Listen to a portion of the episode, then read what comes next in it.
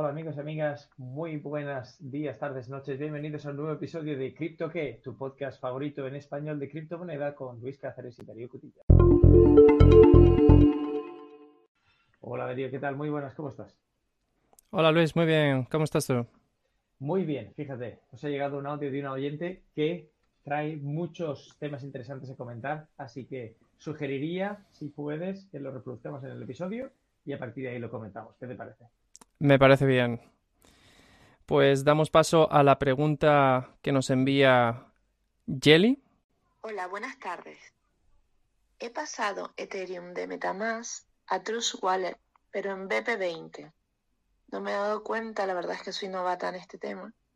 Y me aparece en la cartera, pero me aparece como con otro símbolo, como explicándome que no está, no lo he pasado correctamente a la cartera.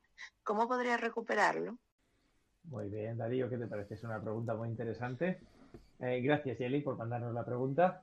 Vamos a comentar si te parece qué es esto de BP20, BP2, RC20, TRC20, Omni y demás siglas que podemos ver en según qué plataformas cuando vamos a hacer una operación. Lo primero para aclarar ese concepto. Y luego ya podemos entrar en el tema, en la cuestión un poco más específica. ¿Te parece, Darío? Me parece bien. Pues empecemos por el, por el principio. Eh, vamos a ver, eh, antes que nada, gracias, eh, Jelly, por enviarnos esta pregunta, que no es de extrañar que sea complicado, porque no es tan de principiante. Entonces hemos estado mirando Trust Wallet y este problema que comentas con la transferencia de Ethereum, eh, de Ethers que querías enviarte de un wallet a otro. Y comentas que has tenido problema, eh, has tenido un problema porque has utilizado una dirección BEP20 en lugar de una dirección eh, de la red Ethereum. Bien, pues en primer lugar, para nuestros oyentes, una dirección BEP20 hace referencia a una dirección en lo que se conoce como Binance Smart Chain. ¿Has oído hablar de Binance Smart Chain, Luis? Ligeramente, solamente tengo la sensación de que es eh, el mecanismo que pone Binance en funcionamiento para poder permitir transacciones en la red Ethereum, pero minimizando fees y bajo un cierto eh, número de restricciones. Que si quieres puedes comentar brevemente para no desviarnos mucho del tema del episodio. Bueno, básicamente Binance Smart Chain es una implementación de la máquina virtual de Ethereum, pero que está operada en una red de nodos, es decir, los ordenadores que corren esta Binance Smart Chain son distintos de los ordenadores que, conforman la Ethereum main chain y efectivamente es una red creada por Binance para soportar aplicaciones descentralizadas y transacciones de una forma análoga a como sucede en la red Ethereum, pero con menores costes. Y esto lo hacen simplemente mm, utilizando menos nodos. O sea, eh, utilizan menos nodos en la red y con lo cual pueden hacer que las transacciones sean más rápidas. Como hemos comentado que pasa en algunos otros blockchains, como EOS, e etc. Y bueno, el problema que, tiene Jelly es que como, como, la Binance Smart Chain es compatible con, con, la máquina virtual Ethereum, al final también utiliza el mismo tipo de direcciones, con lo cual la dirección pública de, de una cuenta que tienes en el Binance Smart Chain tiene el mismo formato, es decir, va, va, a ser igual. Si tú la ves, no vas a saber distinguir si es una dirección en el Binance Smart Chain o en la red Ethereum. O sea, va a empezar, por ejemplo, 0x03, bla, bla, bla, bla, bla, bla, lo que sea. Y va a ser el mismo formato. Entonces, pues, lógicamente, tú puedes copiar y pegar una dirección del Binance Smart Chains cuando vas a hacer una transferencia en el Ethereum eh, en, el, Ethereum eh, main chain y no vas a saber que a lo mejor la estás enviando a una dirección que teóricamente no está en en el Ethereum Main Chain. Con lo cual se produce esta situación que, nos comenta eh, Jelly. Pero bueno, en realidad no, no, hay, que, no hay que tener pánico.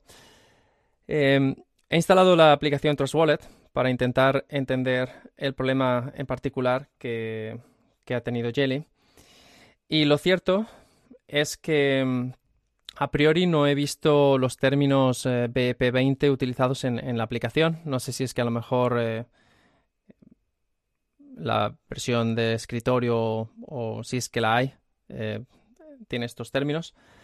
Pero si nos centramos en el problema, en realidad creo que es un problema de no entender qué es un wallet. Porque si tú tienes dos wallets como MetaMask y Trust Wallet y estás haciendo una transferencia de un wallet a otro, deberías preguntarte si eso lo estás haciendo realmente porque quieres enviarte fondos de una dirección a otra o si lo estás haciendo simplemente porque quieres utilizar dos aplicaciones distintas. Porque en realidad tú podrías tener tanto Metamask como Trust Wallet configurado para acceder a una misma cuenta o una misma dirección eh, en la red Ethereum sin tener que, enviarte, o sea, sin tener que hacer una transferencia de un wallet a otro. Porque cuando tú dices estoy haciendo una transferencia de un wallet a otro, eh, suena como que mm, estás enviando Mm, fondos como si se lo enviases a otra persona y eso al final va a tener va a tener una serie de costes asociados que seguramente no vas a querer. Entonces por eso pienso que a lo mejor es eh, es un poco una mm, es, la dificultad a la hora de entender qué es un wallet. Al final el wallet simplemente es una especie de aplicación que que guarda de una forma o de otra tu dirección privada o tu private key, que viene a ser lo mismo. Y si tú tienes ese private key y lo importas en uno de los, en cualquier wallet, vas a siempre poder acceder a los fondos en cualquiera de los dos wallets. Exacto. Entonces el wallet simplemente es la visualización que puede ser más agradable, menos agradable. MetaMask es uno de los más extendidos. Hay multitud. Tú puedes elegir cualquiera. Desde todos, tú puedes probablemente importar eh, el contenido de tu monedero real. La app en sí da igual cual sea, tal y como dice Darío. Ahora bien, habrá casos en los cuales tú te quieras mandar eh, tus fondos de un de un monedero a otro y que tenga sentido, de verdad. Y simplemente lo que queremos asegurarnos es que nuestros oyentes no incurren en costes innecesarios a la hora de operar. O sea, si lo que realmente quieres es cambiar de monedero, búscate cuál es tu, tu seed phrase la insertas en Trust Wallet y no tienes que hacer ninguna transferencia. Ahora, eso abordado y quitado de medio. Vale, eso abordado y quitado de medio, tengo que hacer alguna matización, porque entonces vamos a la siguiente pregunta. Si yo tengo un... Eh, bueno, son, dos, dos, cosas que hay que entender aquí. La primera es que la red Binance Smart Chain, las direcciones públicas y privadas son compatibles con, o sea, se generan de la misma forma que en, la red de Ethereum. Con lo cual significa que si yo fuese capaz de acceder a mi private key, a mi, a mi llave privada, que Trust Wallet, eh, la que tengo en Trust Wallet, donde me han llegado, que, está en el, perdón, vamos, o que, me estoy confundiendo aquí un poco. Si yo soy capaz de, tener el, el private key eh, para una determinada public key, entonces voy a poder importarla donde quiera. Ahora, si tú has especificado la dirección BEP20, que imagino es lo que tienes configurado en Trust Wallet, tienes una, tienes una cuenta con eh, esta, esta dirección para BEP20. Vale, si tú consigues sacar el private key de esa dirección BEP20, ese mismo private key lo vas a poder importar como si fuera un private key en la red Ethereum. Y entonces vas a poder acceder a esos supuestos fondos que no sabes muy bien dónde, dónde se han quedado. No sé si se ha entendido o si voy a explicar un poco más aquí. Más o menos se ha entendido, pero si lo quieres decir con otras palabras para asegurar, yo creo que lo he entendido, pero conviene poner un ejemplo práctico. Vale, vamos a ver. Yo tengo una cuenta con una dirección pública que le voy a llamar A. Esa dirección pública A, ahora mismo, solo, o sea, em, está asociada con una, con una dirección privada que voy a llamar B. Y esta dirección privada B la he, digamos, la tengo guardada en uno de los wallets, como puede ser Trust Wallet, y está asociada de alguna forma a la, a la red eh, Binance Smart Chain. Vale. Ahí es donde están los fondos actualmente. Sí. Si yo soy capaz de ir a Trust Wallet y obtener el valor de B, o sea, mi dirección privada de correspondiente a esa dirección pública que yo utilicé cuando transferí fondos desde MetaMask, ¿vale? O sea, cuando yo transferí fondos de MetaMask, lo que escribí fue, le di a enviar y luego puse como dirección quién va a recibirlo y puse la dirección A. Vale, entonces si yo obtengo esta dirección B, eh, que es la, clave privada, yo puedo ir al mismo MetaMask y darle a, crear una, a importar una, una, cuenta, escribir esta dirección privada B y automáticamente voy a poder manejar lo que yo haya enviado a esa dirección. Porque al final la red Ethereum no sabe que tú estás enviando a, a Binance Smart Chain. La red Ethereum simplemente entiende una dirección una dirección pública. Y si tú tienes esa dirección privada, B, con respecto a A, tú vas a poder hacer lo que quieras, ¿vale? Entonces, no es que tus fondos estén en Trust Wallet o estén en MetaMask. Tus fondos simplemente están registrados en la red Ethereum como que se han enviado a esta dirección pública A. Y lo único que necesitas es saber cuál es la dirección privada B asociada a esa red a esa, a esa mm, dirección pública A. ¿Ha quedado un poco mejor claro? Y digamos que la manera más sencilla de verlo sería en Trustwallet accediendo a claro, la palabra cuestión. No, no exactamente. Aquí es el. O sea, sí y no. Eh, algunos wallets, como Metamask, tienen la opción de mostrar cuál es tu, tu clave privada, ¿vale? Para una determinada, determinada dirección pública que se corresponde con tu cuenta. Pero Trust Wallet no te da esta opción. Vale. ¿Vale? Entonces, ¿qué pasa? Que lo que necesitas es saber cómo se genera esa dirección privada a través de lo que sí que puedes visualizar en Trust Wallet, que es lo que se conoce como eh, seed phrase. ¿vale? La, este, que se podrían ser 20 palabras em, que te ha dado cuando has creado la cuenta y que has guardado. a partir guardado. En cualquier caso, guardarás. Siempre guarda tu seed phrase y guardarás en un lugar seguro. Exacto. Al final, el seed phrase, digamos que tiene una. A partir de un seed phrase, se puede generar toda una serie de claves privadas. Esto está definido en un estándar que se llama BIP32, que quizás se sale un poco de, tema hoy hablar de esto. Pero básicamente lo que, si tú tienes este seed phrase, como el algoritmo de generación del private key a partir del seed phrase es un algoritmo conocido que, que sigue este estándar, en teoría vas a poder generar este private key que necesitas para poder importar para importar tu cuenta en cualquier wallet, ya sea eh, Metamask o otros wallets, y poder acceder a esos fondos que crees que se han perdido o que están un poco en el limbo, pero en realidad no se han perdido.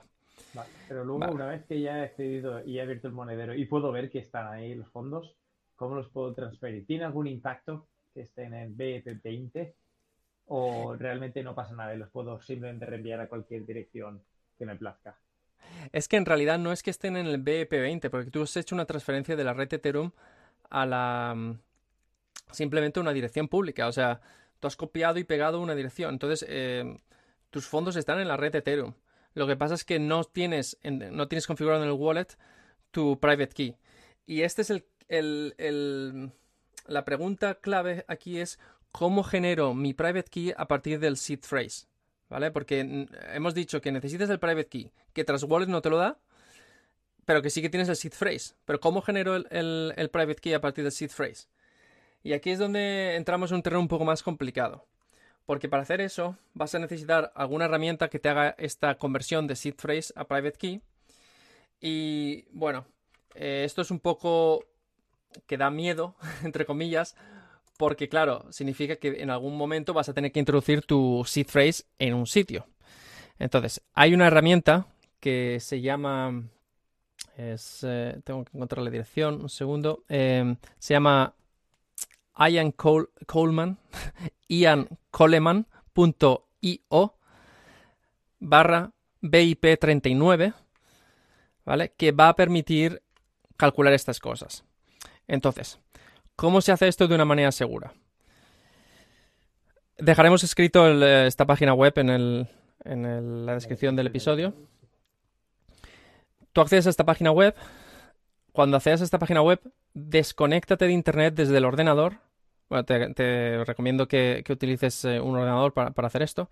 Desconéctate de internet, asegúrate de que no estás eh, eh, conectada, porque de esa forma te aseguras que no va a no va a poder enviar ninguna información que tú no sepas. A ver, el código fuente de esta página web está disponible, etcétera, etcétera, y no, no creo que tenga malas intenciones, pero por seguridad es mejor desconectarse de Internet. Vale, y cuando te, cuando te has desconectado en Internet, hay un campo en esta página que pone BIP39 mnemonic. Eh, ahí es donde hay que escribir la seed phrase de Trust Wallet. ¿Vale?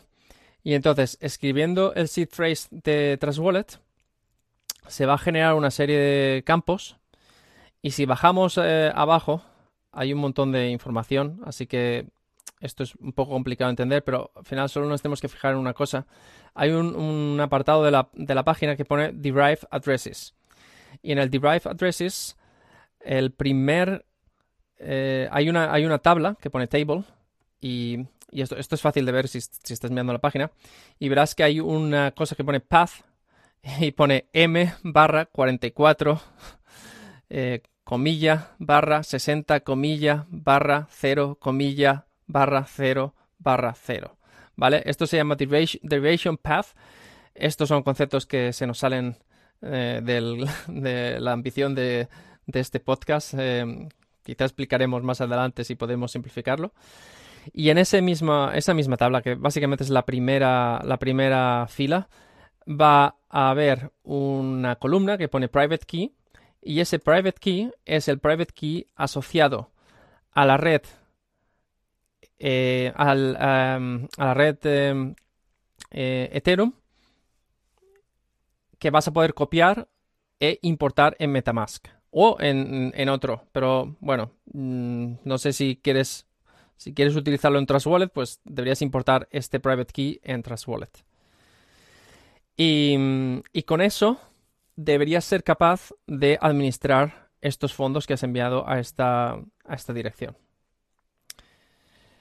Entonces, un poco complicado eh, a priori, pero existen otras maneras que mm, quizá son más sencillas, pero incurren en gastos adicionales.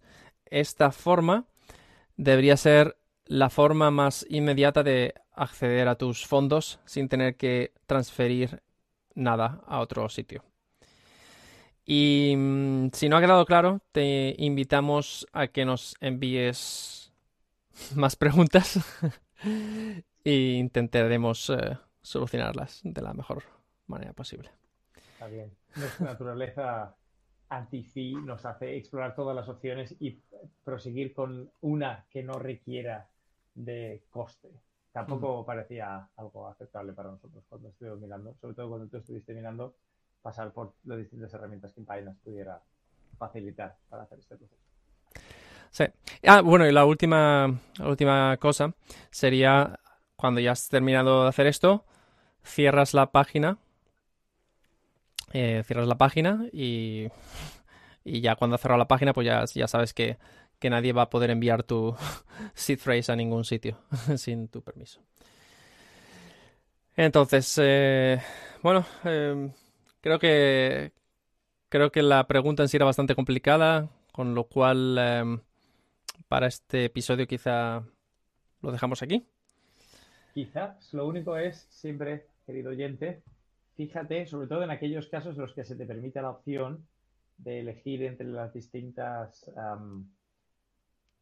redes que vas a utilizar a la hora de realizar la transferencia la dirección BF2 está asociado a Binance, la cadena de Binance, BF20 es la Smart Chain de Binance, RC20 es la de Ethereum. Hay otras como TRC20, que son los tokens de la red Tron o Omni, pero vamos, fíjate y asegúrate porque es una manera fácil de complicarte ligeramente tu existencia, como puedes deducir de los últimos 20 minutos. Efectivamente. Luego, si tienes suerte, algunas de esas eh, direcciones no son compatibles con otras, pero hay un- algunas que sí son compatibles con otras. Y entonces ahí es cuando se generan estos problemas.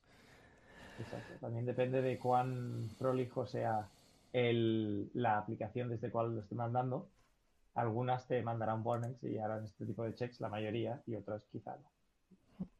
Siempre recomendamos usar las más seguras. Porque En fin, aquí, aquí lo dejamos y esperamos que hayamos resuelto tu duda, Jelly. Gracias de nuevo por escribirnos o, bueno, dejarnos un audio. y hasta el próximo episodio, Luis.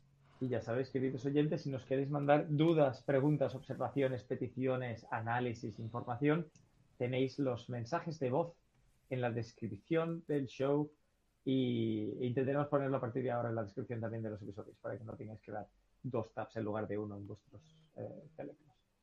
Muchas gracias por estar al otro lado de este podcast. Un saludo. Hasta la próxima.